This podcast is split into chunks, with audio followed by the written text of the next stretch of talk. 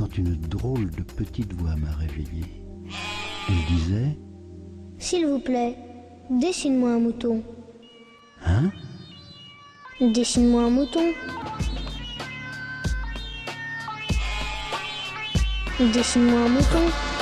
J'aime l'hésitation, elle me met en lévitation. Ma chair, ma raison sentent l'emprise, l'irritation. M'enfonce dans la solitude, loin de leur certitude. Le doute est un bitume, rempart à la profitude. Les questions dérangent les clichés, dérangent vos croquis. Dans le jeu social, poser le doute est mal poli. Je me risque à dire, se questionner c'est désobéir. C'est faire rentrer le doute comme un virus dans vos délires. La norme c'est la majorité, c'est pas la vérité. Je ne cherche pas à lui plaire vu que je cherche à lui résister. Je casse le délire de ceux qui suivent les on dit. La mort est dans le consensus, je fais l'éloge du conflit. Et si la vérité blesse, que le doute querelle, je n'ai fait que questionner, on m'accuse de zèle. Je suis celui qui garde le doute quand les autres le gèlent. Vous avez vos réponses, j'ai des questions pour elles. Bonsoir à tous et à toutes et bienvenue dans Dessine-moi un mouton, le magazine des sciences humaines et sociales de Radio Campus Paris. Ce soir, nous nous interrogerons sur ces drôles de moutons que sont les doctorants créatifs, ou pour leur dire autrement, sur ces jeunes chercheurs qui sont aussi bien capables de se plier aux règles strictes de la recherche scientifique et de laisser parler leur créativité dans des productions qui lui sont extérieures. Dans Dessine-moi un mouton, nous commençons à bien connaître les doctorants parce que nous les recevons régulièrement dans nos émissions et parce qu'aussi ils sont nombreux à s'investir dans la production même de cette émission Dessine-moi un mouton. Chaque mois, nous les interrogeons sur la fabrication de leurs recherches, sur les difficultés auxquelles ils font face dans l'accès au terrain et aux sources et sur les conditions souvent peu favorables dans lesquelles ils évoluent. Mais il est très rare que nous nous intéressions à ce qu'ils font et à ce qu'ils sont en dehors de leur thèse. Or, un doctorant ne se définit pas uniquement par le sujet de sa thèse, si si, je vous jure. Certains doctorants parviennent à dépasser la culpabilité de ne pas s'impliquer corps et âme dans leur recherche et à utiliser leur cerveau et leurs mains pour créer des formes qui ne sont pas divisées en trois parties et trois sous-parties, ni même limitées par un devoir d'objectivité. Oui, parce qu'un doctorant peut aussi avoir une vision subjective du monde, si si si, je vous jure. Tous les doctorants vous le diront, la thèse est une période de la vie particulièrement difficile, empirée par tout le cadre qu'elle impose. La jungle administrative pour l'inscription, la relation amour-haine avec le directeur, le premier colloque, le casse-tête de l'organisation de la soutenance de thèse, etc., etc. Tout ça peut servir de matériau brut pour la créativité des étudiants. Depuis quelques années, de nombreux blogs comptant la vie des thésards ont vu le jour et, accompagnant, et accompagnent pardon, le chemin long et douloureux de nombreux doctorants. Si le doctorat alimente la créativité de certains thésards, comment celle-ci peut-elle alimenter la thèse? Le doctorat laisse-t-il place à la créativité Comment les doctorants osent-ils franchir le cap et se lancer dans la production non scientifique La science gagnerait-elle à être plus créative C'est à toutes ces questions et bien d'autres que nous essaierons de répondre ce soir avec nos deux invités. Maude Pérez-Simon, qui n'est pas encore arrivée mais qui va pas tarder à arriver, qui est vice-présidente aux affaires culturelles et à la vie étudiante de l'université Sorbonne Nouvelle Paris 3 et organisatrice de l'événement dont on va parler ce soir, créatif pendant la thèse Ils l'ont fait. Et Tiffaine Rivière, auteur de la bande dessinée Carnet de thèse, publiée aujourd'hui au Seuil. Vous pouvez la trouver en librairie dès ce soir. Bonsoir Tiffaine. Bonsoir. Et merci d'avoir accepté notre invitation. À la fin de cette émission, Maxime nous régalera d'une chronique humoristique comme il sait si bien le faire. Et on commencera notre émission avec Flore et sa minute pédago. Bonsoir Flore. Bonsoir. Mais pour l'heure, on va écouter un petit extrait d'un film d'ailleurs sélectionné par Flore. On connaît la chanson de René avec euh, Jaoui, Bakri et Azema. On l'écoute tout de suite. Va Très bien. Bonjour. Bonjour. Bon, je vais pas tarder, moi. La surdouée de la famille. Ah non, Odile, arrête. Mais je plaisante. Et puis quoi, c'est un peu vrai, t'es la surdouée de la famille. Ah, je suis très fière de ma petite sœur, moi j'ai le droit, non Hmm. Je t'ai dit qu'elle soutenait sa thèse le 28 Je te l'ai dit, non Ah bon Mais euh, une thèse euh, sur quoi? Sur. euh, sur rien. Ah bah c'est bien, ça prend pas beaucoup de temps, ça. Mais non, c'est les chevaliers de l'an 1000 du lac des paysans. Ah non, Odile, c'est pas du tout ça. C'est pas du tout ça. Bon, bah alors vas-y, c'est quoi? Les chevaliers paysans l'ont mis le lac de Paladru. Bah, Qu'est-ce que j'ai dit? J'ai pas dit ça. Au lac de? Paladru Mais, euh, excuse-moi, mais euh, il y a des gens que, que ça intéresse, ce- ce... Non, personne. Mais pourquoi t'as choisi ce sujet, alors Pour faire parler les cons. Pas. Tu sais, moi, je te demandais ça, euh, c'est plus une formalité qu'autre chose. hein. C'est bien ce que j'avais compris. Et puis à part ça, il faut être un peu indulgent avec les cons. Je fais ce que je peux? Alors Flore, c'est toi qui as choisi cet extrait. Pourquoi? Pourquoi? Parce qu'il est assez connu dans cette idée de faire une thèse sur rien et aussi de faire parler les cons de tous ceux qui ne comprennent pas pourquoi les doctorants s'embarquent dans cette galère. même les doctorants eux-mêmes ne comprennent pas vraiment pourquoi. Je ne sais pas pourquoi il dédie en principe 3 mais plutôt 6 voire plus d'années à un sujet totalement incompréhensible pour à peu près tout le monde. Pourquoi eh ben, Mieux vaut en rire qu'en pleurer, je crois. merci beaucoup, Flore. Ça fait, ça fait du bien. Hein. Ça remonte le moral de, tous nos doctorants euh, qui sont en train de travailler et bosser sur leur thèse. Donc, je te laisse la parole pour la, minute pédago qui va nous permettre de, démarrer un peu cette émission. Et, qui va nous mettre un peu de, de vague à l'âme. Ça va être super. J'espère bien. Vas-y. Dans la pyramide de Maslow qui classifie les besoins par ordre de priorité, on trouve à sa base les besoins physiologiques, manger, boire, avoir un toit, puis les besoins d'appartenance, être écouté, faire partie d'un groupe, avoir un statut, pour monter au sommet vers le besoin de s'accomplir, de développer ses connaissances et ses valeurs. Il a donc été de bon ton pour un jeune terre récemment croisé dans un couloir de souligner que tout doctorant, surtout au début, cherchait à satisfaire ce besoin tout en haut de la pyramide, tout en ayant l'assurance de ne pouvoir en satisfaire aucun autre. Voilà donc qui est très encourageant. Alors boutade ou vérité, toujours est-il qu'en 2013, c'était près de 62 000 étudiants qui étaient inscrits en doctorat dans une université française et plusieurs centaines d'étudiants soutiennent leur thèse chaque année devant un jury impitoyable et quelques camarades compatissants pour défendre le fruit d'un travail souvent long et fastidieux. Car à chaque nouvelle fournée d'étudiants en première année de doctorat, plein d'illusions avec dans leurs yeux autant d'étoiles que les promesses de brillantes carrières universitaires, c'est aussi un chemin semé d'embûches qui s'ouvre à eux et plusieurs autour de cette table peuvent en attester. En effet, être doctorant et docteur implique moult tâches ardues. D'abord trouver un directeur de thèse, trouver un éventuel financement, puis trouver un sujet, trouver une problématique, et ensuite commence la recherche, la recherche, la recherche, pendant 3 ans, 5 ans, 7 ans, et pendant toutes ces années reste encore à participer à des colloques, donner des cours à de plus jeunes étudiants, tout ça bien sûr avec un directeur de thèse plus ou moins collaboratif et d'autres doctorants plus ou moins compétitifs. Mais pas de panique, le diplôme est, se targue de le rappeler l'éducation nationale, le plus professionnalisant en France puisque 100% des diplômés trouvent du travail, 18 mois après la soutenance. Pourtant, nous avions déjà souligné dans une précédente émission de un mouton que la recherche en France connaît une précarité grandissante, d'autant plus que le travail intellectuel et la maturation de l'esprit ne riment que rarement avec productivité, rentabilité, bref, tous ces termes devenus de bon ton dans un contexte économique peu fertile. Mais alors pourquoi les étudiants, connaissant toutes ces difficultés, sachant qu'au bout existe bien peu de débouchés et peu de gratification, se lancent-ils encore dans la thèse? Et surtout, comment y parvenir sans arriver quelques années après, à bout de souffle, neurasthénique et tétanisé à l'idée de remettre un pied à la fac? Eh bien, certains doctorants ont fait le choix d'être créatifs pendant leur thèse, pour décompresser, pour dédramatiser, pour s'évader, mais aussi pour dénoncer tout ce système dont l'absurdité est exponentielle, pour critiquer par le rire tous ces protagonistes de l'univers d'un thésard. Pourtant, création artistique et travail travail intellectuel ne riment pas forcément. Ce ne sont pas les mêmes publics, pas la même temporalité et pas la même reconnaissance. A priori, il n'y a donc pas grand-chose à voir entre l'imaginaire associé à la thèse, celui de la bibliothèque, des parquets qui craquent et des livres poussiéreux, et celui de la création artistique faite de peinture, de musique ou de pages de brouillon raturés.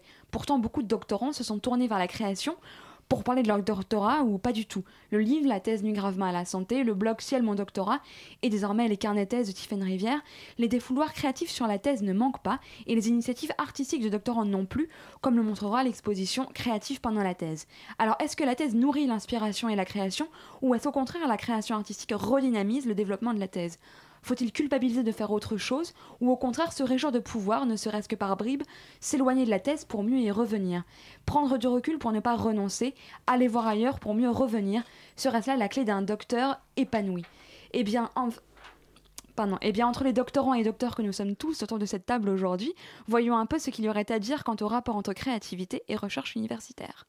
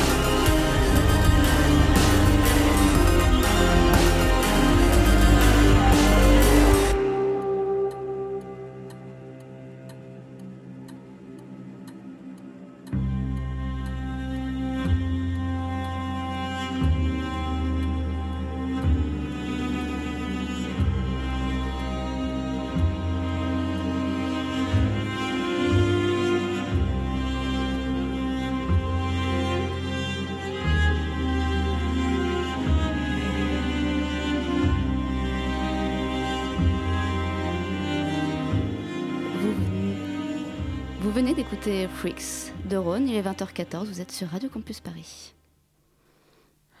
Eh bien, nous allons commencer cet entretien. Flore, Sans virgule je- aucune. voilà, sans virgule aucune, c'est pas très grave. blanc, voilà. Finalement, la virgule, ça n'a aucun intérêt.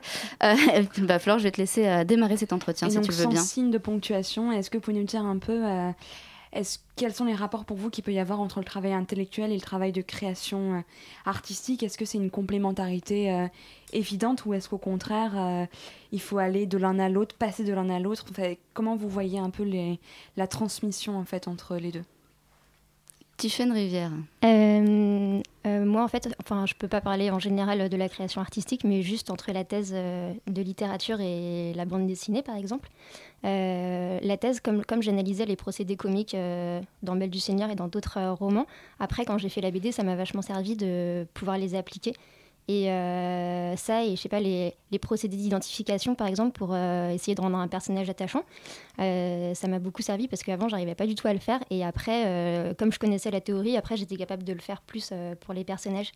Mais par contre, pendant la thèse, même si ça donne plein d'idées parce que on a le cerveau qui fait plein de liens entre plein de choses euh, tout le temps. Euh, je vois pas très bien comment on pourrait avoir le temps vraiment de faire autre chose quand on n'est pas financé, parce que en termes de temps, ça paraît un petit peu délicat de se dire que faut déjà trouver du temps pour faire sa thèse et après. euh, Comment vous avez fait, vous, du coup, alors, pour, euh, pour faire euh, en même temps produire, en même temps euh, écrire une thèse, préparer une thèse Non, mais j'ai pas tout fait en même temps en fait. D'accord. j'ai abandonné la thèse et après euh, j'ai fait de la BD, mais euh, j'ai pas du tout fait les deux en même temps. J'aurais été incapable. D'accord, il a fallu donc abandonner la thèse pour pouvoir euh, Ouais. parvenir à, à faire ça. Mais alors, il y a quand même des doctorants, en mode peut-être que, que tu pourrais nous répondre, il y a quand même des doctorants qui arrivent à faire les deux en même temps ou c'est quelque chose d'impossible? Oui, donc on va, on va en présenter quelques-uns euh, lundi soir à la Sorbonne Nouvelle, les étudiants qui ont été créatifs euh, pendant leur thèse. Alors, euh, je dirais un petit peu comme Tiffany, c'est que quand on fait une thèse, on, a toujours, on pense toujours à sa thèse, quoi qu'il arrive, le matin, le soir, la nuit. on a toujours les thèse. vacances. Voilà. la- Quelles euh, vacances. Et du coup, euh, forcément, je pense que le processus de création euh, ne peut venir que de toute façon en appui, en interaction avec euh, la pensée. Euh, ça peut être un défouloir, mais même dans ce défouloir, je pense qu'on on continue à réfléchir sur la thèse. Euh, pour préparer l'événement de lundi soir, j'ai rencontré plusieurs doctorants qui ont été créatifs pendant leur thèse, et du coup, j'ai pu voir différentes démarches entre ceux qui voyaient vraiment euh, une activité artistique comme un défouloir, un défouloir parfois physique aussi, parce que c'est vrai que la thèse, on est devant un ordinateur et c'est pas toujours facile. Et euh, ça peut être aussi une façon, euh, par exemple pour des littéraires, de euh, quitter la théorie et de se lancer dans l'écriture romanesque. Donc c'est toujours un, un exutoire, un défouloir, mais qui, nous, qui nourrit le- la recherche, je pense. Alors, c'est quoi un peu les différents médiums que vous avez que vous avez réunis dans votre exposition Vous dites un défouloir physique, c'est quoi de l'action painting euh, Alors euh, c'est de la peinture au couteau. Voilà, où euh, il y a, un, tra- un travail euh, de la matière. Euh, malheureusement, j'ai pas pu avoir autant euh, pour, cet événement qui j'espère sera le, premier d'une série annuelle, autant de, de diversité que je l'aurais souhaité. On a des étudiants qui aussi ont fait des courts-métrages, qui n'ont pas pu venir, des étudiants qui ont fait des performances théâtrales, qui n'ont pas pu venir également pour des questions d'emploi du temps. Voilà, et là on va présenter un romancier, un dramaturge, une poète, euh, quelqu'un qui a fait aussi de l'écriture un, petit peu académique, mais à côté de la thèse, bien sûr une bande dessinée, de la peinture à l'huile. Voilà. À quel moment on, a envie, à quel moment naît ce besoin de créativité? À quel moment on se dit, bon, euh, voilà, là j'ai vraiment besoin de créer quelque chose d'autre que, de me concentrer sur ma thèse, de faire quelque chose réellement? Ça, vient quand, Tiffany Rivière? Est-ce que, est que tu peux nous dire à quel moment, toi, c'est arrivé euh, Et à quel moment tu as finalement accepté que tu avais ce besoin de créativité et qu'il fallait il fallait t'y plonger? Euh, c'est parce que je travaillais sur euh, Belle du Seigneur et en fait il y a des personnages qui me font beaucoup rire, c'est euh, les deux. Je sais pas si vous connaissez. C'est des personnages qui sont très drôles et j'ai relu les passages euh, cent mille fois. Et en fait ça me ça me faisait c'est comme un truc où j'avais envie de que ça m'appartienne en fait euh, que j'aurais bien aimé l'avoir écrit ou j'aurais enfin j'avais pas forcément envie de travailler dessus. J'avais envie d'être capable d'écrire euh, quelque chose. Et à force de lire je me suis dit qu'en fait j'avais pas envie d'expliquer comment ça marche. J'avais envie d'essayer de De faire la même chose. de faire quelque chose. Donc euh, je ferai jamais comme Albert Cohen et j'en serai jamais capable. Mais c'est juste que du coup je- j'en avais marre de la théorie en fait D'accord, une Albert Cohen de la bande dessinée, c'est possible, non Mais du coup, Ouais, est-ce j'ai- que. J'ai réfléchi à si c'était possible à, à adapter. Et en fait, il y a des passages qui seraient adaptables, mais c'est tellement long euh, et c'est tellement dans le dialogue que c'était impossible. En fait. Oui, bien sûr. Flore Comme Belle du Seigneur est quand même un roman réputé pour être extrêmement long, et que dans la bande dessinée, au contraire, il y a une brièveté, est-ce que c'était quelque chose d'important pour toi de passer euh, d'une temporalité à l'autre, euh, de quelque chose de très long à quelque chose de justement beaucoup plus bref et beaucoup plus instantané euh, pour le lecteur? Euh, ça, pas forcément, mais euh, par contre, je trouve que quand on fait de la littérature, euh, vouloir écrire un roman, par exemple, il faut, vraiment être courageux parce que quand on a étudié des auteurs aussi, grands, en fait, ça doit être difficile d'écrire une phrase sans l'effacer tout le temps. Alors qu'en fait, en BD, on n'attend rien de plus que de quelque chose de ludique, donc il n'y a pas une pression intellectuelle très forte. Moi, je pouvais raconter n'importe quoi sans me dire, bah non, c'est pas assez subtil ou tant que, tant que c'est frais et qu'on s'ennuie pas en le lisant, ça suffit. Alors qu'un roman, euh, je, enfin, je, je me dis qu'il faut vraiment être bien accroché. Ah, Tu te sentais pas forcément à la hauteur du roman, mais, euh, mais plus à la hauteur de bande dessinée. Oui, parce qu'il n'y a pas la même attente en fait. D'accord. Euh, et et t'es t'es inspiré, du coup, j'imagine, par, par des bandes dessinées. Tu en as lu beaucoup aussi euh, dans, pendant ta thèse Ou pas du tout, finalement Pendant ma thèse, pas trop, mais en général, oui, pas mal. Euh, je sais pas, tu, tu veux Oui, bah oui, je veux bien savoir qui, par exemple. Euh, moi, si sur la thèse, il y a PhD Comics que je trouvais vraiment Ouais. drôle. Et euh, les blogs comme euh, Vite Thésard, je trouvais ça vachement drôle aussi, ce qu'elle a réussi à faire sur euh, euh, la métaphore du, de sa thèse en Frankenstein, là, un petit peu, espèce Ouais. de, de truc pourri. ça, c'était bien. Sinon, je sais pas, les Calvin et Hobbes, par exemple, j'aime beaucoup parce que euh, il est dans un univers imaginatif très fort. Et moi, j'aime bien, j'aime bien en BD les gens qui font des métaphores pour exprimer quelque chose parce que c'est quelque chose que tu peux difficilement faire dans d'autres médias. Hmm. Euh, donc euh, voilà. Et après, dans, dans des choses qui n'ont pas de rapport avec le doctorat, je sais pas, je pense à un boulet par exemple, euh, Ah bah, qui Boulet, avait oui, ses notes euh, évidemment, qui, enfin notes qui, dans lesquelles il raconte un peu, un peu sa vie, qui n'est pas sa vie de doctorant, mais sa vie d'auteur de, BD. J'imagine que ça doit être relativement inspirant aussi pour. Ah oui, très très inspirant. Bah, lui, c'est- je pense que c'est une, révolution dans, dans la narration de la bande dessinée. En fait, personne n'avait compris qu'on pouvait faire quelque chose de, sur le quotidien de façon aussi imaginative et enfin, faire une épopée sur je vais chercher mon café. C'est enfin, c'est le premier qui a réussi à faire ça. ouais. Mm. Cette quête de l'imaginaire, c'était quelque chose d'important pour toi de retrouver euh, un imaginaire et de la couleur et quelque chose de s'amuser du quotidien, alors que la thèse est quand même beaucoup centrée sur euh, la conceptualisation, la problématisation, donc tout sauf l'imaginaire en fait. Est-ce que tu avais besoin de cette euh, sortie?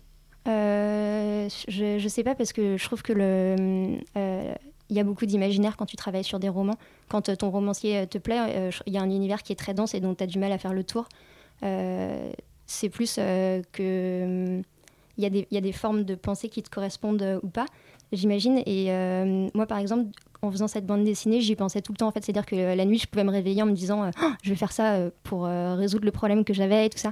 Alors qu'en fait, en thèse, quand je travaillais, je travaillais, mais quand je travaillais plus, j'en avais rien à foutre. En fait, dès que j'étais sortie du bureau, pour moi, ça n'existait pas. J'étais dans le métro et je pensais à autre chose. Et du coup, au moment où tu vois que ton cerveau il fonctionne tout seul, euh, que tu sois bon ou que tu sois pas bon, finalement, euh, c'est pas c'est pas grave. C'est juste que c'est l'en- l'endroit où apparemment ça va plus fonctionner quoi. T'es arrivé, toi, à- en tant que thésarde, à, à- à oublier ta thèse à certains moments. C'est quand même euh, incroyable Ah, parce, que, complètement, parce que c'est est quand même relativement difficile pour, euh, pour tous les thésards en général. Euh, donc, cette thèse, euh, finalement, donc tu reprends, enfin, cette thèse, pardon, carnet de thèse, ce- cette BD, voilà. Donc, moi- moi-même, j'arrive pas à sortir de ma thèse. Euh, donc, cette BD, cette bande dessinée, euh, donc tu reprends euh, à l'intérieur de celle-ci euh, ta vie, en fait, de, de doctorante, euh, mais aussi ta vie euh, en tant que. Enfin, tu travailles dans un service euh, de la Sorbonne euh, dans lequel tu un travail de secrétariat euh, qu'on te présente comme étant un, un boulot absolument génial où tu vas rencontrer tous les, les plus grands chercheurs de, de la Terre. Euh, bon, bah, j'imagine qu'il y, a- il y a beaucoup de toi là-dedans, mais, euh, mais comment est-ce que tu t'inspires aussi de la vie des autres doctorants? Comment tu allais chercher toutes ces anecdotes? Est-ce que c'est uniquement basé sur ce que toi tu as vécu sur, sur, sur, euh, tes, euh, voilà, les situations dans lesquelles tu t'es retrouvé qui sont euh, souvent cocasses? Euh, Comment tu as construit cette, cette bande dessinée? Euh, quand je travaillais au département des thèses, là, dans ce- cette école doctorale, il y a beaucoup de doctorants qui venaient pour euh, des problèmes administratifs, etc. Donc, du coup, j'ai discuté avec pas mal d'entre eux. Et euh, ce personnage de Jeanne, c'est un mélange de plein de personnes. Et, le Karpov, c'est pas du tout mon directeur. Par exemple, le mien, il est particulièrement gentil et attentif. C'est c'est plus que. Il y a pas mal de doctorants qui me racontaient des histoires de, de directeurs vraiment, vraiment foireux. Et du coup, je trouvais ça assez drôle comme euh, situation parce qu'il y en a où Karpov il est plutôt plutôt gentil parce qu'il a quand même envie de bien faire. Alors que euh, y en a qui répondaient euh, un an après à des mails c'était vraiment des, des situations enfin en fait la réalité est était c'était tellement gros parfois ce qui se passait que euh, si j'avais fait un directeur comme ça ça aurait été un petit peu lourdingue. Donc j'en ai fait un plus soft. Mais c'est quelques personnes et c'est des caricatures c'est sur, euh, j'imagine, 15 directeurs, il y en avait un ou deux et c'est tout. D'accord. Donc il y avait un peu un travail quand même de recherche euh, pour pouvoir construire ta thèse, euh, ta, ta BD, pardon. Euh, oui, enfin, du coup, j'ai pas, pas trop. J'ai pas y euh, ouais, clair.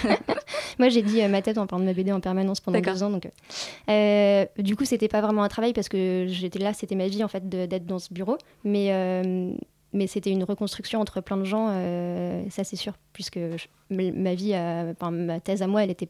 Elle, j'ai pas trébuché dans tout ce qu'elle a fait. En fait, j'ai pas donné de cours, j'ai pas été prof de collège, euh, j'ai pas fait tout ça. D'accord. Donc, euh, du coup, j'ai pris tout ce qui était saillant chez les autres et j'ai mis là-dedans. D'accord. Donc euh, du coup, les gens se retrouvent à l'intérieur de cette thèse. Voilà. Et personne ne t'en a voulu. Euh, Karpov, euh, certains profs sont venus te voir en disant bon, quand même, euh, la manière Donc, dont vous Karpov peignez. n'existe pas. Voilà. Non, mais bon, d'autres profs, euh, hein. voilà. La secrétaire, par exemple, j'imagine, moi je, je la connais, la secrétaire, par En fait, la secrétaire, c'est juste moi, en gros. C'est que quand euh, j'ai fait ce boulot, euh, je me suis, j'ai vraiment été catastrophique. Ça veut dire que je sais pas, j'avais pas du tout la fibre euh, du service, je m'ennuyais, etc. Et donc, euh, pour quelqu'un qui, qui avait un problème administratif à résoudre, c'était vraiment pas de chance pour lui de tomber sur moi. Et, euh, Enfin, moi, j'aurais pas aimé tomber sur moi. Et euh, du coup, je, je m'en suis voulu un moment d'avoir été euh, si peu efficace. Et, et je me suis imaginée euh, physiquement comme ce que j'étais dans ma tête, euh, de 400 kilos écrasés sur un bureau euh, qui va pas jusqu'à la porte. Et tu euh, fais semblant d'être euh, que le bureau est fermé pour ne pas Voilà. avoir à recevoir les étudiants. Mais vrai je l'ai jamais fait. hein. des, des situations qu'on a l'impression d'avoir déjà tous, euh, tous vécu à un, Oui. un moment ou un autre. Euh, tu disais tout à l'heure, Tiffany, que, euh, que tu as commencé à, à travailler sur, euh, sur ta BD après avoir arrêté ta thèse. Est-ce que euh, c'était une manière, enfin, est-ce que, tu t'es, est-ce que tu as brimé ta créativité au moment où tu étais en train de rédiger ta thèse? Est-ce que à ce moment-là, tu t'es dit, j'aimerais bien faire quelque chose d'autre, mais je vais pas le faire parce que, parce que j'ai cette thèse à terminer? À quel moment donc tu, as, voilà, tu, tu t'es déculpabilisé, tu t'es dit, bon, non, mais c'est pas grave, la thèse, on arrête, je vais passer à autre chose et je vais faire ce que j'ai vraiment envie de faire, c'est-à-dire une bande dessinée Euh, c'est euh, c'est c'est juste plus compliqué que ça. C'est que j'aurais voulu faire de la BD avant, mais j'ai pas osé. Et euh, du coup, la thèse, ça m'a plutôt libérée de ça. Parce que euh, quand, quand je l'ai faite, il y a un moment où c'était absurde. Ça fait trois ans que j'étais dedans, j'étais pas financée, j'avais aucune chance derrière de faire quoi que ce soit et j'aimais plus du tout le faire. Et je me suis dit, puisque j'arrive à vivre, puisque j'arrive à gagner, à gagner ma vie et à faire la thèse à côté, euh, autant que je fasse de la bande dessinée, puisque c'est ce que je veux faire. C'est pas moins ridicule en fait euh, de se lancer là-dedans sans savoir dessiner que de faire une thèse alors que ça m'intéresse plus. Et euh, avant, j'ai pas osé, j'ai pas osé le faire, donc ça m'a plutôt libérée de ça. Parce que tu deviens tellement indépendant en fait quand tu fais une thèse, comme tu dépends que de toi. euh, le matin, tu dois décider de ton emploi du temps, enfin en dehors de tes boulots alimentaires. Euh, Il y a un moment où tu t'es tellement sorti des cadres, tu es tellement hors structure que euh, en fait tu es très indépendant en fait beaucoup plus qu'avant. D'accord. le- ça t'a fait l'effet inverse de beaucoup de doctorants où ils perdent complètement confiance en eux. Ouais. euh, ils sont là en train de se dire Mon Dieu, mais qu'est-ce que je fais? Je ne suis bon à rien, jamais j'y arriverai. Toi, c'est Ah si, non, exactement je me suis dit ça, si, bien sûr, mais je me suis dit tant qu'à être une quiche, autant l'être en faisant un truc que j'ai envie de faire. Quoi. Autant l'aide vraiment. Maude, est-ce qu'il y a des dispositifs dans les universités qui permettent d'accompagner les doctorants qui auraient des envies comme ça de, de production créative, production artistique? Est-ce qu'on les accompagne un peu ou est-ce qu'on les laisse euh, galérer tout seuls dans leur coin? Alors, euh, c'est une excellente question. c'est vrai qu'on a, un- on a un dispositif euh, d'aide à, à la créativité étudiante qui s'appelle le FSDIE. Ouais. Euh, donc le Fonds euh, Solidarité, je ne sais plus très bien, FSDIE, qui, qui est un fonds qui est constitué à partir d'une partie de ce que les étudiants payent comme droit d'entrée, comme droit d'inscription à l'université. Et à partir de là, les étudiants peuvent venir euh, présenter un projet de court métrage, un projet de théâtre, un projet de voilà. Donc euh, à Paris 3, on a des étudiants créatifs, donc ça marche très très bien. Mais il faut avouer que c'est surtout des licences qui viennent proposer, qui proposer des projets. Et je n'ai pas encore vu de doctorants venir demander de financement sur ce type de projet. D'accord, donc c'est un appel aux doctorants. Venez euh, demander. alors, on, on a ouvert aux doctorants pour la mobilité, pour ceux qui ont besoin de se déplacer dans le Mhm. cadre de leur thèse. Il n'y a pas de raison de ne pas l'ouvrir pour des projets artistiques, mais le fait est qu'ils ne se sentent pas toujours une légitimité euh, à venir demander des financements pour faire autre chose, parce que c'est une vraie démarche. Peut-être que le type de, de- d'événement que tu, tu crées euh, à Paris 3 euh, sera un peu l'occasion de dire aux doctorants, mais on peut aussi vous aider euh, dans votre, votre volonté de, de créer quelque chose. Alors c'est ça, oui, et puis aussi les décomplexer, leur dire que voilà, c'est vrai que quand on est en, en doc- en thèse de doctorat, on est dans un remords perpétuel dès qu'on fait autre chose. Ah Et- bon? Non. et surtout, voilà, leur montrer que, que ça a été fait, que c'est possible, On peut y arriver. on euh, peut y arriver. C'est ça, c'est euh, le, le- le nom du, euh, de l'événement, euh, c'est créatif pendant la thèse. Ils l'ont fait. Donc c'est l'important, c'est de montrer que oui, certains sont capables de le faire et donc tout le monde, euh, enfin tout le monde a priori est capable de le faire. D'ailleurs, Tiffen, euh, tu nous disais tout à l'heure que tu ne savais pas dessiner avant de commencer la bande dessinée. Oui, voilà. C'est quand même intéressant comme, euh, comme processus euh, de création. Comment, comment ça s'est passé? Euh, euh, c'est parce que j'ai commencé à faire une BD euh, blague pour des gens autour de moi. D'accord. Et j'ai bien aimé le faire, mais c'était dessiné avec les pieds parce que je savais pas du tout. Enfin, j'avais pas dessiné depuis des années. Et, euh, faire, j'ai bien aimé euh, le scénariser, trouver les blagues et tout ça. Et donc, du coup, euh, j'ai j'ai eu envie de faire ça. Mais c'est vrai que j'ai dit que je voulais faire de la bande dessinée avant de savoir dessiner. Mais du coup, après, comme je l'avais dit, il y avait un effet d'annonce qui fait que si jamais je travaillais pas euh, énormément pour être capable de dessiner, après, j'aurais été vraiment ridicule parce que après avoir euh, raté la thèse et dire qu'on fait de la BD en sachant pas dessiner, je me suis dit, là, faut je vais y continuer à faire ça à ma Ouais. mère. Quoi. et, euh, et du coup, euh, du coup, j'ai travaillé pendant un an euh, en me levant tôt le matin pour aller dessiner, euh, je sais pas, les gens qui passaient dans la rue avec euh, un ami. Euh, on, je sais pas, on a dessiné tout ce qu'on voyait, on a recopié des BD, on a pris des manuels pour euh, apprendre euh, la technique. Et au fur et à mesure, j'ai commencé à progresser parce que c'est très technique, donc euh, bah, tout le monde peut apprendre à, à dessiner, c'est juste beaucoup de travail. Il y a des cours comme ça de, de dessin ou de, des cours de cinéma ou euh, des cours de scénario euh, qu'on peut prendre quand c'est pas forcément notre discipline à l'université? On a le droit d'aller voir un peu à gauche à droite dans les, dans les autres disciplines? Il y, a- y des ateliers de pratique, euh, surtout des ateliers de pratique théâtrale. On Mhm. n'a pas, euh, pas d'atelier de dessin, mais euh, c'est euh, une chose qu'on peut envisager. Est-ce Et pardon, Flore, vas-y. est-ce qu'il faudrait encourager un peu des ateliers de, de, de création comme ça? Je veux que dans les universités américaines, il y a des cours de yoga pour les doctorants. Est-ce qu'il ne faudrait pas euh, essayer de trouver des portes pour les, justement les, leur libérer l'esprit euh? Alors, on est justement, euh, il vient d'avoir des, des élections présidentielles à, à l'université, et euh, le, le président de la commission de la recherche est justement très, très attentif aux doctorants, et il a vraiment envie de les accompagner, euh, que ce soit sur ce plan-là ou euh, sur le plan de la formation.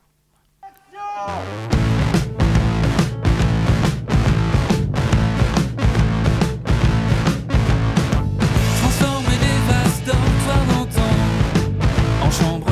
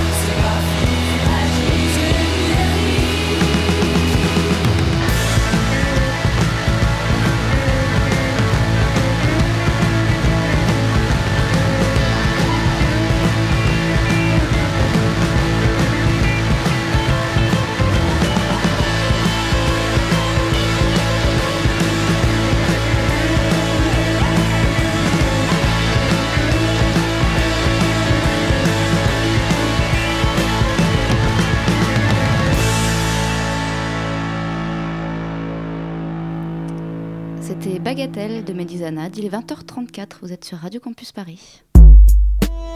S'il vous plaît, dessine-moi un mouton.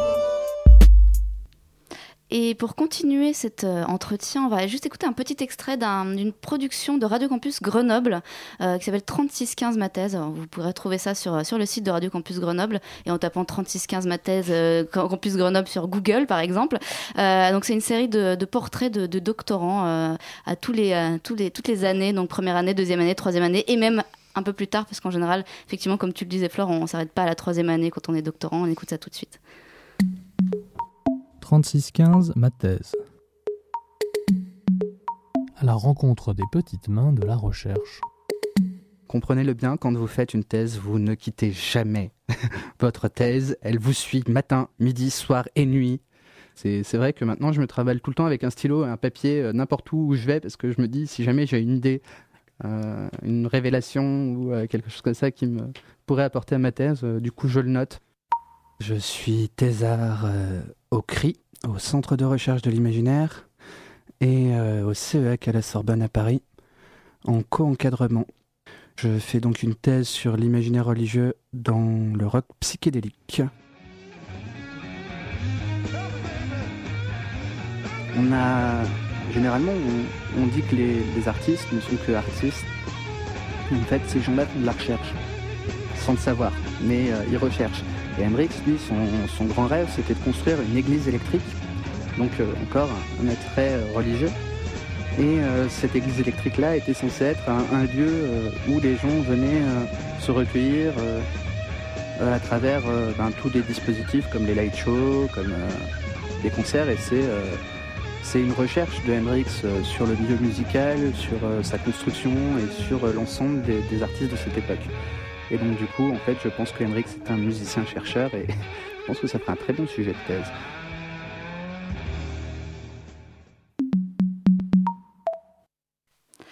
C'était Xavier donc, qui se confiait euh, au micro de Radio Campus Grenoble et il dit euh, quelque chose d'intéressant. Il dit que les artistes aussi font, font de la recherche sans le savoir. Qu'est-ce que ça vous inspire tout ça, Maud et, Tiffaine? Alors, chacune, vous êtes très polis, dis donc, chacune laisse la parole à l'autre. Est-ce qu'on peut dire que les, les artistes font de la recherche aussi sans le savoir? Est-ce qu'il y a des créatifs qui, euh, qui sont chercheurs parce que euh, si jamais on cherche des nouvelles formes de pensée, euh, c'est le même travail que de la recherche, c'est que euh, on donne des, des équivalences entre les choses et l'autre il va chercher une autre manière de les mettre en rapport. Euh, J'imagine que c'est exactement le même travail mais sur un matériau différent. Pendant la thèse, on n'arrête pas de faire des liens entre plein de choses et, du coup parfois je trouve que c'est assez imagé ce qu'on imagine. Enfin parfois on a des intuitions de ce qu'on, enfin on ressent des choses, on n'arrive pas encore à trouver les mots pour euh, trouver le lien nouveau, mais euh, Il y a un ressenti comme ça qu'on a dû essayer d'exprimer à l'intérieur de la thèse. Ça veut dire que pour toi, donc, on peut accorder une, euh, on peut accorder une place à la créativité dans le processus même de recherche, euh, Ah oui, de- d'écriture de thèse. Oui. C'est vrai que c'est pas évident. Enfin, on a l'impression que c'est très codifié tout ça finalement, la, la recherche scientifique, euh, le cadre méthodologique, euh, l'écriture. euh, On peut pas écrire n'importe comment une thèse. On a difficilement faire des blagues, utiliser l'humour dans, un- dans, un- dans une thèse. Euh, Enfin, je, je sais pas trop. Enfin, ça, ça me semble assez compliqué. Comment, où est-ce qu'on la place cette créativité à l'intérieur de, Une, de la thèse? une thèse, ça demande quand même d'être extrêmement créatif parce qu'on est censé euh, voilà, faire, faire des recherches, lire tout ce qui a été fait pendant euh, 3, 4, 5, 7 ans et avoir une nouvelle idée. Avoir Oui. une nouvelle idée, prouver autre chose. Donc ça demande quand même une, une puissance, de, enfin un, un potentiel créatif euh, très très fort. Il faut inventer euh, des nouvelles formes, faire des liens entre l'existant pour euh, susciter la nouvelle idée, pour faire avancer la recherche. Et c'est c'est un processus, c'est une vraie maïotique, c'est très très douloureux. Est-ce que, est que la créativité, du coup, peut être utilisée aussi pour, euh, au service de la vulgarisation scientifique Euh, C'est peut-être plus simple parfois d'exprimer des idées à, à l'intérieur de voilà d'un travail artistique, d'un court métrage, euh, euh, d'un- d'une BD, euh, d'un texte euh, qui n'est pas un texte scientifique, plutôt que d'essayer de les exprimer euh, dans un cadre de la rigueur qui est qui est imposé par la, la rigueur scientifique. hein. Il y, a, il y a un nouveau groupe de travail à, à l'Université Paris 3 euh, de, de pédagogie innovante. Mhm. Donc on se, on se réunit et on essaie de trouver de, de nouvelles idées euh, pour faire cours. Pour, euh, moi, par exemple, dans mes cours, je fais beaucoup dessiner les étudiants. Euh, donc j'enseigne la littérature médiévale et euh, je demande euh, aux étudiants d'écrire une partie du roman, un prolongement, genre d'imaginer on a trouvé un parchemin perdu qui aurait pu s'intégrer et du coup ils écrivent une partie de l'histoire, parfois en vers, parfois en ancien français et puis ils, font, ils font du parchemin. Il y a une étudiante qui m'a dit vous savez j'ai mélangé du café, du choc à pic, enfin de la chicorée et ils brûlent les bords des parchemins et ils me font j'ai eu des masques en perles, Ah, j'ai eu des choses absolument incroyables. J'ai une étudiante qui a enregistré un CD de musique que je dois écouter en lisant son texte. Donc dès qu'on leur ouvre un tout petit espace de créativité, euh, même dans les cours, donc là on ne parle plus de doctorants, mais les étudiants sont... En fait, ils font des études de lettres parce qu'ils sont souvent créatifs, parce qu'ils ont envie d'écrire, et euh, les processus, la formation en lettres est un petit peu cloisonnante. On leur apprend le commentaire composé, la dissertation, et dès qu'on leur offre un tout petit espace, là, je leur ai, euh, je vais les emmener voir un théâtre d'objets. Et je leur ai demandé en retour, en, classe, chacun leur tour, de faire une petite pièce de théâtre sur une table en faisant bouger des objets. D'accord. Et ils m'ont regardé euh, comme si j'étais folle. Ça a été un moment dit très, très dur, très très dur à vivre. Et en fait, ils sont sortis de la classe. euh, Je les entendais. Ils avaient l'air très enthousiastes et j'ai hâte euh, de voir. Donc il y a un espace pour les pédagogies innovantes. On, on veut vraiment faire bouger les choses. Et est-ce qu'on peut du coup utiliser tout ça pour, euh, pour parler aux gens qui sont extérieurs à l'université? Est-ce que, euh, est-ce que la créative, enfin, le, doctorant créatif peut, peut essayer de faire sortir euh, ses travaux de ces cadres qu'est l'université où, a priori, tout le monde le comprend à peu près? Mais il faut quand même penser à tous ces gens qui sont à l'extérieur. Alors, J'ai vu que l'université de Nantes, par exemple, propose des cours de slam pour les thésards. Donc ils doivent slammer leur thèse. Donc ça, c'est quand même assez rigolo à, entendre. Mais je je sais pas, est-ce qu'il y a d'autres manières Est-ce qu'on peut penser la vulgarisation scientifique à travers cette créativité, Tiffen Bah, déjà, il y a la thèse en 180 secondes, j'ai trouvé ça vraiment bien parce qu'ils ont raconté des, sujets de science euh, auxquels on comprend, on comprend rien d'habitude euh, de façon hyper drôle et euh, ça, j'avais bien aimé moi. Bah, après, la BD, c'est sûr que moi, ça me tente beaucoup de, de, de vulgariser des, des philosophes ou des auteurs que j'aime bien parce que je trouve ça. Je trouve ça en fait, c'est dommage que ce soit perdu. Euh, en fait, à partir du moment où on a, on a, on a pris beaucoup de temps pour essayer de comprendre euh, une pensée, euh, et qu'elles, euh, enfin moi, celles qui m'ont parlé, j'aimerais bien être capable de les retransposer. je sais pas, ouais, pour ceux qui n'ont pas le temps en fait ou qui ont pas. Tu parles de Schopenhauer euh, dans Ouais, par exemple. J'aimerais bien en faire plein en fait des comme ça, un truc où quelqu'un soit capable de le lire, euh, même s'il connaît rien du tout et que ce soit drôle et que ce soit sans, sans sans que ce soit fatigant en fait. Donc Kant en BD euh, pour euh, Kant pour les nuls en BD quoi, quelque chose euh, quelque chose dans le genre. Quoi. Mais il y a eu d'ailleurs beaucoup d'adaptations euh, de romans. Il y a eu, il y a eu Kant en BD, il me semble. euh, beaucoup de choses comme ça. Et après, toujours, est-ce que c'est amusant plus pour les doctorants ou pour les non-doctorants? Est-ce qu'il y a des gens, est-ce que par exemple, toi, Tiffany, tu penses que, le- que ton livre va être acheté par les doctorants, va être lu par les doctorants ou par d'autres que des doctorants qui n'auraient pas vécu euh, le Non, par les doctorants, par les doctorants et leurs familles probablement. Et leurs proches. ou- leurs C'est- proches, mais- On offrira au- un cadeau à Noël euh, aux familles qui ne comprennent pas pourquoi on fait cette thèse depuis tant d'a- tant d'années, effectivement, ce qui, ce qui peut être assez marrant. Non, mais en fait, en BD, il y, a- il y a des BD qui ont cartonné ces derniers temps, c'est des BD de philo. Euh, les petits Platons, La planète des oui. je crois que ça s'appelle. En fait, c'est des best-sellers en bande dessinée, elles ont été vendues à 100 000 exemplaires ou des choses comme ça. Et euh, en fait, je pense qu'il y a plein de gens qui ont envie d'apprendre, et, et, sauf qu'ils n'ont pas le temps forcément de passer euh, trois jours à lire un, un bouquin hyper pointu où tu dois t'arrêter toutes les trois secondes parce que c'est trop difficile de comprendre la phrase ou je sais pas quoi. C'est vrai qu'il y a l'ouvrage des Pinsons, euh, Pinsons Charlot euh, sur, euh, Pour qui devenir voilà, riche. Mhm. pour devenir riche, qui, qui a très très bien marché Ouais. aussi, qui s'est très très bien vendu. Et c'est vrai que je pense que les, effectivement les sciences sociales et humaines peuvent, peuvent voilà, commencer à, à- à travailler euh, sur ce terrain-là qui est, la bande dessinée, qui ouvre euh, quand même euh, une fenêtre un peu large sur le, sur le monde. Ça, ça facilite un peu les choses. C'est vrai que le dessin aussi permet de, de, bah, donner un peu de quoi. légèreté, voilà, c'est ça, de légèreté à des sujets qui sont souvent un peu graves et, et difficiles. En fait, il y a une collection qui est en train de s'ouvrir qui est la, sociologie en BD. D'accord. Que j'ai vu, ouais, je crois que, enfin, je sais plus quel est l'éditeur, mais ils sont en train d'en ouvrir plein où ils mettent un sociologue avec un dessinateur en binôme. Et du coup, ils vont travailler ensemble euh, sur un sujet et juste raconter une histoire dans laquelle on comprend, avec la façon dont ils racontent l'histoire, euh, la façon dont un sociologue fait son travail de terrain. La- euh, la, maison d'édition Les Équateurs est en train de, de, de créer aussi comme ça une collection de, de vulgarisation. Donc ça se propage. Ça se propage et c'est vrai que c'est une, une- une véritable conversion de, de l'esprit quand on est en plein dans la recherche et c'est très difficile parce que parfois on a l'impression que plus on a un discours euh, hermétique, plus on gagne en légitimité Et, euh, alors que c'est beaucoup plus difficile euh, d'avoir un discours très simple. C'est vrai qu'en général, les, les- les chercheurs et, et, euh, professeurs de- de- d'université ont du mal à, à vulgariser. On a l'impression qu'il y a cette envie de rester un peu dans l'entre-soi, euh, élite- enfin, quelque chose d'une élite euh, universitaire un peu fermée sur le monde. Vous pensez que c'est quelque chose qui est en train de changer ça L'envie peut-être de, sortir un peu, pour, enfin, pour les jeunes, euh, jeunes chercheurs qui arrivent euh, sur, sur le marché de, de- la recherche, cette envie de sortir un peu de l'université, d'aller parler à d'autres gens? Oui, je, je, je pense. Il y a une collègue aussi qui a eu l'idée de, de demander à tous ces étudiants en master de résumer leur thèse sous forme de poster.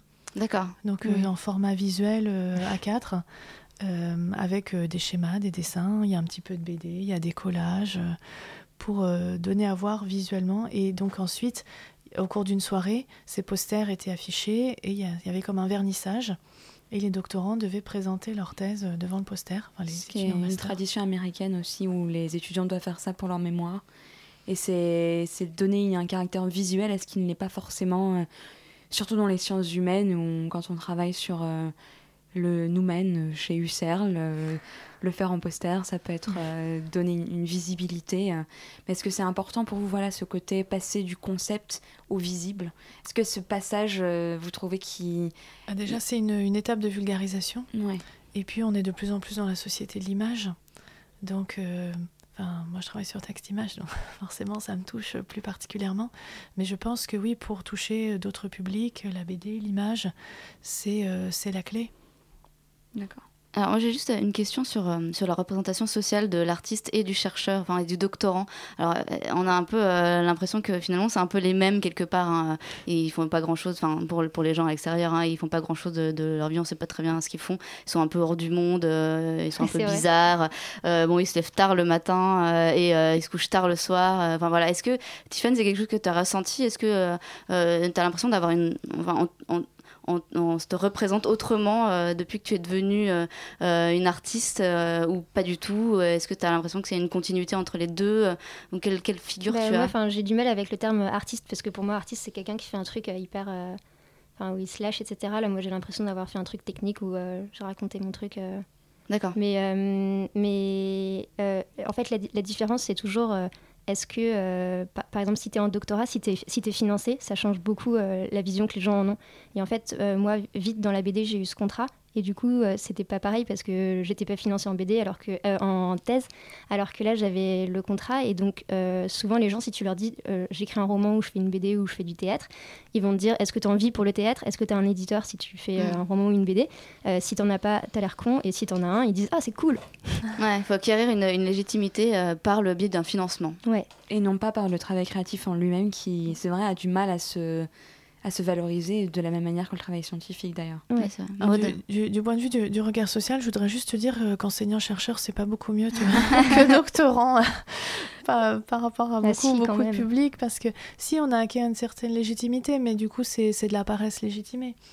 C'est euh, ah oui, ah oui, donc euh, c'est vrai, tu fais que 8 heures de cours, euh, qu'est-ce que tu fais le reste du temps euh? Et puis tous ces mois de vacances que tu as Oui, en voilà. juillet et août, euh, pour- comme pour tous les enseignants en général. Mais c'est vrai qu'en plus, enseignant-chercheur, on sait pas très bien ce que c'est, quoi, on, est, finalement. on est un paresseux diplômé, mais Un étudiant perpétuel. un Et un- étudiant perpétuel, ça, ça- on jouit pas d'une estime non plus euh, immense. Un grand enfant. Mm. C'est ça, exactement. S'ils sa- bah, Il faut, faut les laisser euh, croire ça, parce que finalement, ça, ça fait du bien aussi. Alors, juste une dernière question euh, pour, pour clore cette deuxième partie d'entretien. Est-ce que, euh, selon vous, il faut euh, penser à autre chose pour mieux penser? Est-ce qu'il faut être créatif pour, pour mieux réussir dans ces, ces recherches euh, académiques? Ah, Moi, j'y crois beaucoup. Je crois que plus on fait, plus on connaît de choses, plus on fait de liens, mieux on pense. Euh, il se trouve qu'au au cours de ma thèse, pour être financée, j'ai dû donner, donc ma thèse de littérature médiévale, j'ai dû donner des cours euh, de marketing publicitaire. Donc ça m'a demandé euh, beaucoup de formation et ça, ça a ouvert des portes et des liens absolument incroyables. Et voilà, je pense que plus on regarde autour de soi, plus on fait de liens, mieux c'est. Je t'offrirai le monde comme on s'offre qu'une fois une trop belle nuit en échappé de toi. Puis je tiendrai les comptes qu'en trichant deux, trois fois, je l'avouerai tout bas qu'on se marie ma foi. Tout commence à se faire. Oh, tu commences à me plaire. Oh, et je vendrai le temps, moi je vendrai mon père Maintenant je donne tout de toute façon puisque je perds. Maintenant je donne tout de toute façon puisque je perds.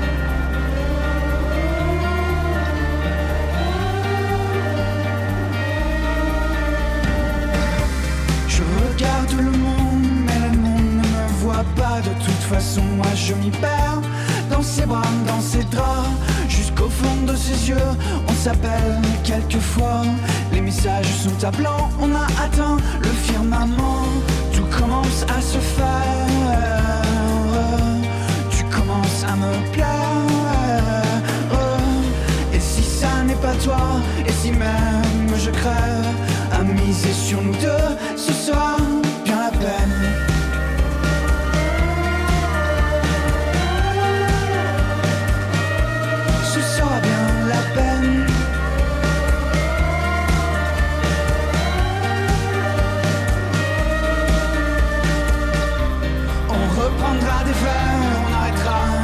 Là où il y a les cieux, et tes yeux seront Dieu.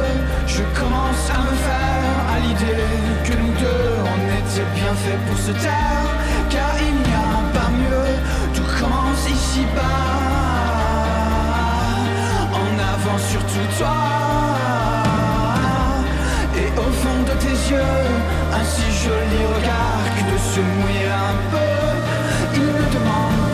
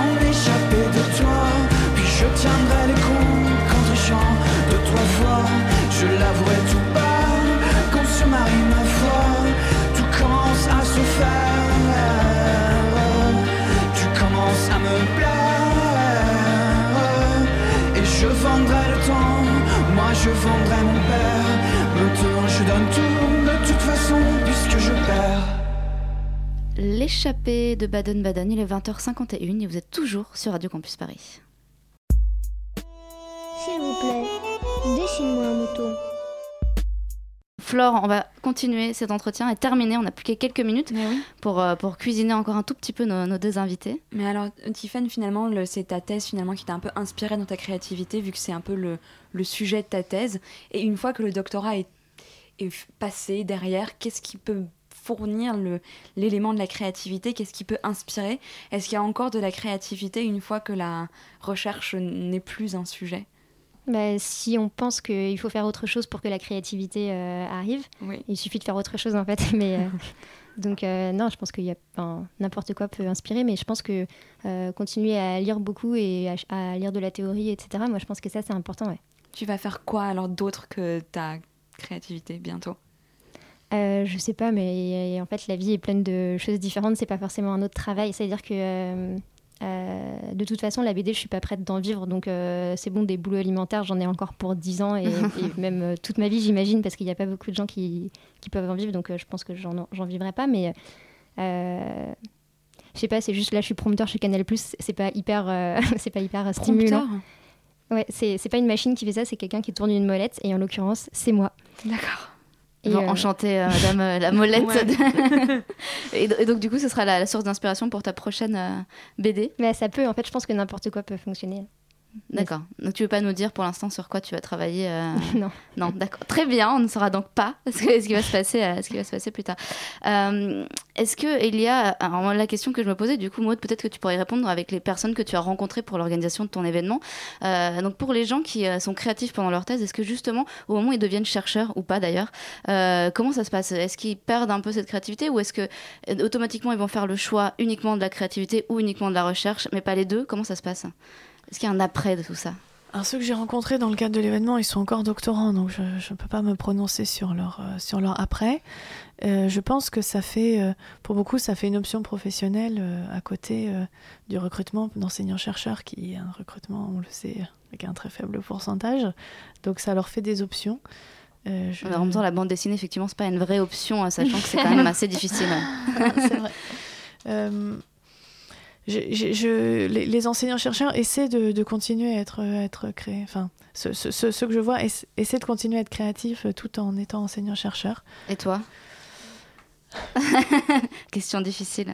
Moi, euh, je, av- avant, enfin, enseignant-chercheur, je trouve que ça prend beaucoup, beaucoup de temps euh, le jour et la nuit. Maintenant, j'ai un petit garçon auquel je dois consacrer un petit peu de temps. Et du coup, je le prends comme prétexte euh, pour être créatif. Du coup, on est allé voir l'exposition de Niki de Saint-Phal, on essaie de faire pareil. Et ça, me permet de me déculpabiliser sur, sur ma créativité parce que c'est du temps que je passe avec lui et c'est le moyen par lequel je reviens à la créativité, en fait. Donc faites des enfants. Voilà. Finalement, ou restez-en en tout cas, euh, c'est une manière de, de rester créatif. Est-ce que, euh, est-ce que cette euh, exposition que tu mets en place et euh, l'événement donc, qui aura lieu le 23, c'est aussi une manière de, de aider, d'aider les, les doctorants à, préparer leur sortie euh, vers, vers le monde, le vrai monde, l'autre monde? Le méchant monde. Alors pour, pour les aider à préparer leur sortie, euh, j'a- j'avoue qu'on fait plutôt euh, des formations sur euh, l'entrepreneuriat et, et sur, euh, sur, Surtout, ne devenez pas artiste. sur la professionnalisation. Là, c'est plutôt une façon de, de donner une bouffée d'air à ceux qui sont en thèse. J'ai l'impression euh, de, de leur les les déculpabiliser sur la création pendant la thèse. On va peut-être laisser la parole à Maxime. Oui, on va d'abord laisser la parole à Maxime et, euh, et on mettra en avant donc euh, vos deux événements respectifs. Maxime, c'est à toi. Merci Mélanie. La thèse est un travail laborieux de plusieurs années qu'il faut fatalement soutenir un jour. Il est ingrat de constater l'ennui généré par la soutenance comparativement à l'effort fourni pour élaborer cette thèse. Pour éviter cela, certains doctorants ont apporté de la créativité à leur soutenance. Bien, mes chers collègues, nous accueillons Benoît Plouvier, auteur de la thèse Impact de l'activisme actionnarial des hedge funds sur la gouvernance et la performance d'entreprises françaises cotées en bourse. Ah ben on va se poiler. Marie-Claire, je vous en prie. Monsieur Plouvier, nous vous écoutons, c'est à vous. Allez-y. L'activisme actionnarial a évolué et... Ouh, il fait si chaud dans cet amphithéâtre. Euh, vous souhaitez qu'on ouvre la fenêtre? Inutile. Je vais lentement déboutonner ma chemise tout en vous exposant mon sujet. Monsieur Plouvier, c'est une université sérieuse ici. Arrêtez ça immédiatement. Attendez, pour une fois qu'on voit un truc intéressant ici. Marie-Claire, ça suffit. Vous pouvez nous laisser, jeune homme. Euh, tenez, je vous laisse mon numéro. Marie-Claire, vous arrêtez maintenant. Certains doctorants donnent un aspect beaucoup plus spectaculaire à leur soutenance.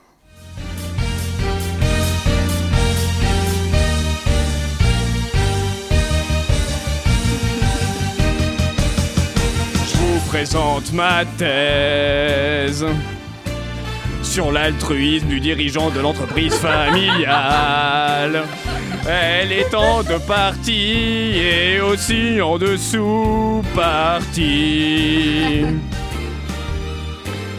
Mon approche est en termes de gouvernance comportementale. Je vous présente ma thèse. Je vous présente ma thèse. Je vous présente ma thèse. Je vous présente ma thèse, ma thèse.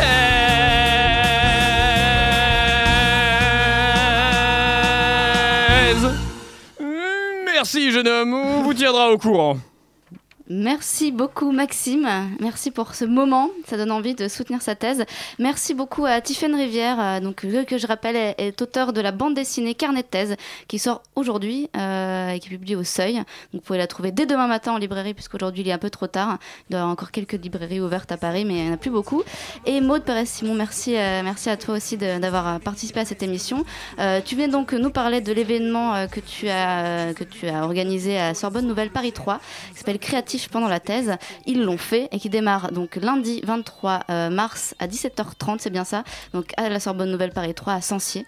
Jusqu'à 20h30. Et jusqu'à 20h30. Et puis vous avez toute la semaine jusqu'au 27 pour aller visiter l'exposition, voir les planches de Tiffaine Rivière, puis acheter la BD ensuite quand vous sortirez à la librairie d'en face. Ça va être très bien. Merci beaucoup à toutes les deux d'avoir accepté notre invitation. Merci, Merci. beaucoup. Et puis vous retrouvez euh, tous les- toutes les informations euh, sur, Sur ces podcast. événements euh, voilà, sur le podcast et sur le lien euh, de l'article sur le www.radiocampusparis.org. Et tout de suite, on accueille François. François, bonsoir François. Bonsoir Mélanie, Euh, tout de suite ce sera l'émission Amplitude où on accueille euh, le groupe de musique 2 Kilos More euh, avec une petite sélection euh, de musique euh, électronique et expérimentale rien que pour vous pendant une heure et demie. Eh bien super, donc restez sur Radio Campus Paris. Merci beaucoup Flore. Merci. Et merci à Maxime pour la réalisation de cette émission. Et puis nous, on vous donne rendez-vous dans un mois, à la même heure, même jour. Bonne soirée à tous sur Radio Campus Paris.